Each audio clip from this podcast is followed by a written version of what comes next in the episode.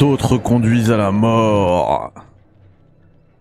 Et bonsoir à tous, les amis, et bienvenue dans un nouveau test, dans un nouveau Café Critics dans lequel je vais vous proposer le test de The Jnoun in Me.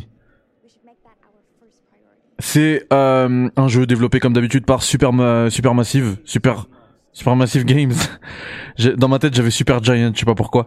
Euh, ça fait partie, bien évidemment, de euh, toutes, tous ces jeux là qui sont sortis, Man of Medan, euh, House of Ashes, Little Hope, pas dans cet ordre-là. Et du coup, maintenant, on a The Devil in Me, qui est qui est justement euh, basé sur euh, l'histoire vraie du premier, de celui qu'on surnomme, enfin qu'on qualifie comme le premier, euh, le premier euh, serial killer des États-Unis. C'est un peu lui qui a inventé le métier, qui a inventé le job, euh, ce, ce, métier très glorieux de d'assassin. Et du coup, euh, ce, ce gars-là, c'est H.H. Holmes. Donc en fait, là, on est sur l'intro du jeu qui se passe grosso modo euh, un siècle avant euh, l'histoire du jeu et ce qui va se passer ensuite, c'est que on va se retrouver rapidement chez un copycat. Donc là, j'ai enregistré des petits passages de trucs et de gameplay. Et, et du coup, voilà. Alors, il faut déjà, il faut dire que en termes d'horreur, Enfin, il y a vraiment, il y a vraiment beaucoup de tension. Euh, moi, je me suis fait avoir plusieurs fois. Je l'ai fait, on l'a fait intégralement en live et donc euh, il n'y a pas de, il a pas de triche ici. Euh, je me suis fait avoir plusieurs fois par des jumpscares. C'est, euh, c'est assez violent. Euh, le jeu, techniquement, il est plutôt, plutôt joli. Après, au niveau des animations et tout, on voit que c'est quand même très limité. Regardez là comment il passe dans le truc. C'est hyper limité, même si l'une des nouveautés avec ce, The Devil Me, c'est qu'on a maintenant pas mal de petites euh, énigmes à résoudre.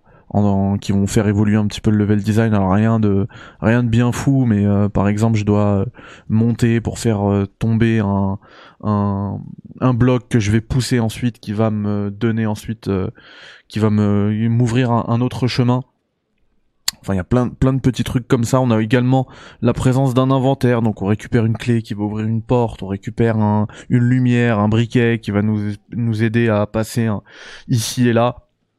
Enfin, voilà, c'est hyper classique. Vraiment, au niveau du gameplay, moi, j'ai pas été, euh, j'ai pas été euh, très convaincu. Voilà, c'était, c'était même un peu, euh, un peu poussif, je trouve.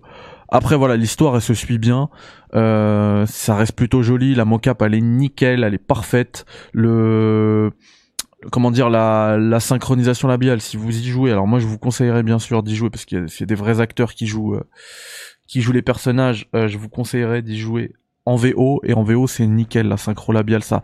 Tout ça ça apporte énormément de énormément de, euh, de profondeur, de contexte euh, au jeu, à l'histoire. Là, vous avez vu là dans, dans le gameplay, on a une petite prémonition euh, qui se passait dans l'espace. Alors, je vais rien révéler, mais il y a une belle surprise qui vous attend à la fin. vraiment, terminez le jeu, regardez la scène finale. C'était c'était vraiment cool. Moi, j'ai moi j'ai kiffé. J'étais à fond dans le truc. Là, vous voyez ce que je vous disais par rapport à l'inventaire. Je tombe sur un sur un, un tiroir qui est fermé. Bah, j'ai une carte dans mon inventaire. Je l'utilise pour euh, ouvrir la serrure du truc et voilà.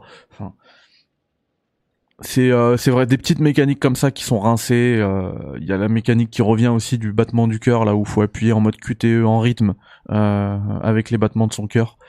Voilà, c'est des petits trucs comme ça.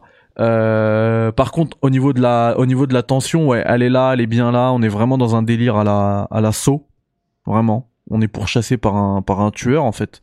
Il veut nous tuer et et, euh, il essaie de nous tuer de de manière euh, de manière la plus euh, la plus en fait voilà c'est un un copycat de de H.H. Holmes et de la manière la plus cruelle possible.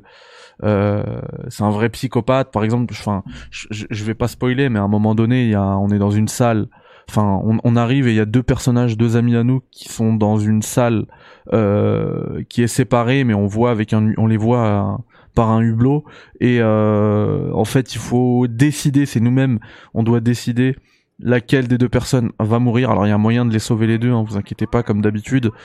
laquelle va, en fait laquelle va perdre complètement son oxygène il n'y a pas assez d'oxygène pour euh, remplir les deux salles.